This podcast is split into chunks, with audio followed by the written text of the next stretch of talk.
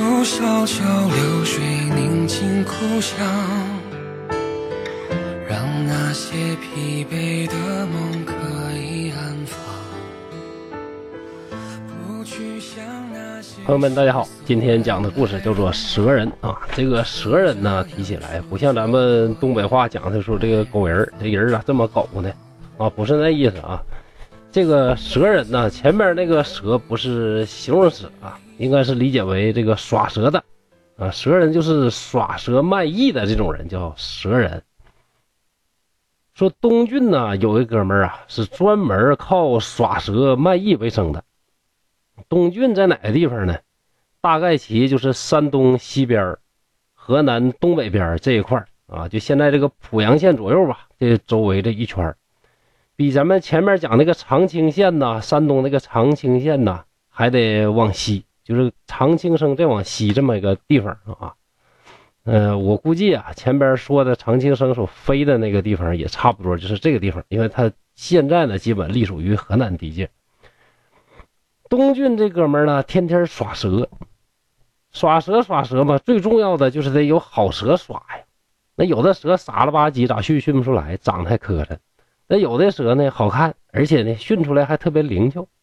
这个耍蛇的呢就驯养过两条特别好的这个蛇，这俩蛇皮肤呢全都青色的绿的，所以呢管那个大蛇呀就叫大青，小蛇呢叫二青。二青这额头上有个小红点儿啊，特别机灵啊，特别聪明，让它旋转呢盘旋呢它就盘旋，让抬头就抬头，让低头就低头。就想这 训起来特别好啊，特别好。那当然了，这个耍蛇的就特别喜欢他这条二青啊。过了一段时间之后啊，这个大青就死了。你驯蛇至少得两条蛇呀，这耍蛇的想找一个蛇来做替补，但是哪那么容易呀？你想又聪明又好看的蛇，那确实不好找。有天晚上呢。这耍蛇的呢，在一个山寺里边，那个寺庙里边啊，这个寄宿。天亮以后，打开了箱子看，哎呀妈，完了啊！当时这心情啊，就是跌到了冰点。为啥呢？二青不见了，本来就两条蛇，大青死了，二青不见了。哎呦我这一宿觉睡的呀，我怎么就没把这个蛇这个笼子给它扣好呢？这耍蛇的后悔的就不行不行的嘛。哎呀，就到处找啊，一路喊呐，也找不着这二青在哪儿了。以前吧，每到碰到什么这个林深啊、草草木比较茂盛这个地方呢，这耍蛇的经常把这个二青放出去，让他自己就说活动一会儿，玩会儿。活动完了之后呢，这个二青总是说你不用都找，都不用找，过一会儿呢，自动他就回来了。耍蛇的合计啊，是不是二青自己没啥意思出去玩去了呢？完事还能回来呢？哎呀，我不能走啊！走了，二青回来找不着我了，所以他就坐在寺里边啊，苦苦的等待呀。太阳爬的老高了，这耍蛇的基本就绝望了，没精打采呀，就准备离开这个寺院，心想啊，大不了啊，我再想办法吧。刚走出寺门没几步。就听到这个草丛当中啊，稀稀疏疏的这个声音，赶紧停不住脚步，是我二青回来了。一看，哎呀，这是自家二青爬回来了。这耍蛇的人是非常的高兴啊，比得着多少钱呢，捡着多多大的这个珍珠宝贝啊都欢喜呀。赶紧放下担子，歇在路边。这个时候呢，二青也停下来了，一看后边，哎，还跟着一条小蛇。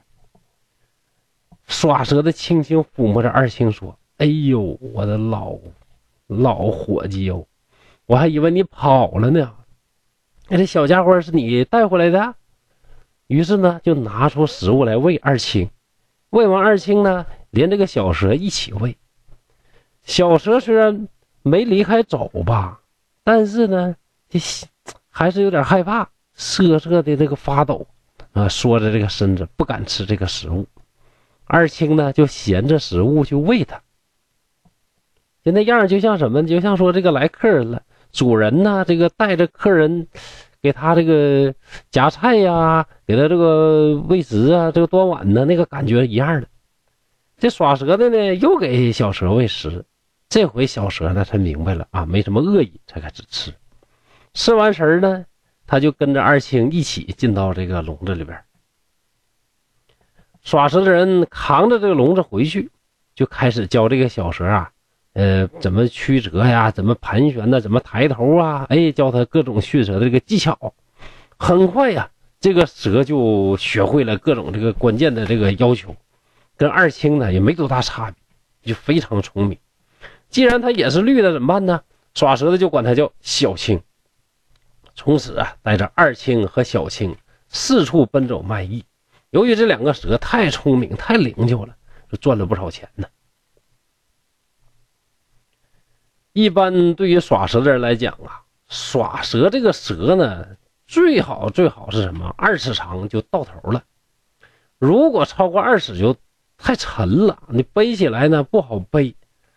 二青呢太驯服了，太聪明，太漂亮了，所以这个耍蛇的人呢舍不得丢弃它，超过二尺了还留着。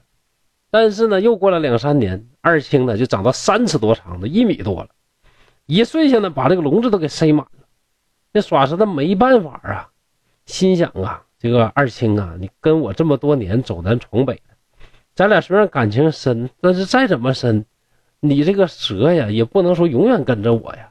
这么大了，你就回归大自然吧，就把它放生了吧。有一天呢，他来到这个这个知邑啊，东山间啊，就到了这个山东地界了，拿最好的东西喂二青吃。吃完之后，向天祷告，祈祷我这个二青啊，将来遇到风云，幻化成龙啊。二青爬走了一会儿，又爬回来了。弯弯曲曲的就盘在笼子外边，这耍蛇的一看呢，二青舍不得走啊，自己心里边也特别难受。你想，就这个物件啊，藏在你手里边把着，你摸来摸去，摸十多年也有感情，何况是一个活物呢？今天咱们说蛇是一种冷血动物，它没有什么表情，但是蛇对人就没有依恋嘛，对吧？你看它没有表情，不代表它没有感情，也许这个蛇也是非常有感情的。起码在故事里边啊，二青就非常的对它主人非常的依恋。但是耍蛇人呢，对着二青挥挥手说：“哎，你去吧，去吧，这世上哪有不散的宴席，总有分手的时候。从此你隐身到大山谷当中，好好修炼，你呀，最起码能化换幻化成一条大蛇。这运气好的话，修行好，也许还能变成神龙。”这么大个小笼子，你有什么可留恋的呢？走吧，走吧。二青这才爬走了。耍蛇人目送他离去，心里当然呢也非常的不舍。过了一会儿，二青又返回来了。这耍蛇人呢就赶他也不走，就看二青用头啊就撞这个笼子，笼子中的这个小青呢也把笼子呢这个这个顶的慌慌的这个响。耍蛇人突然醒悟，哎呀！这是要跟小青告别呀，于是把这个笼门打开，小青爬了出来。二青和小青啊，特别亲密的交手啊，吐舌盘在一起啊，这个吐着信子，好像俩人在说什么告别的话。不一会儿，两条蛇弯弯曲曲的一起走。耍蛇人一想啊，是不是把小青给我带走了，不回来了？哎，不一会儿，小青就独自爬回来了。径直呢，爬到笼子里边躺下，真的是非常通人性哈。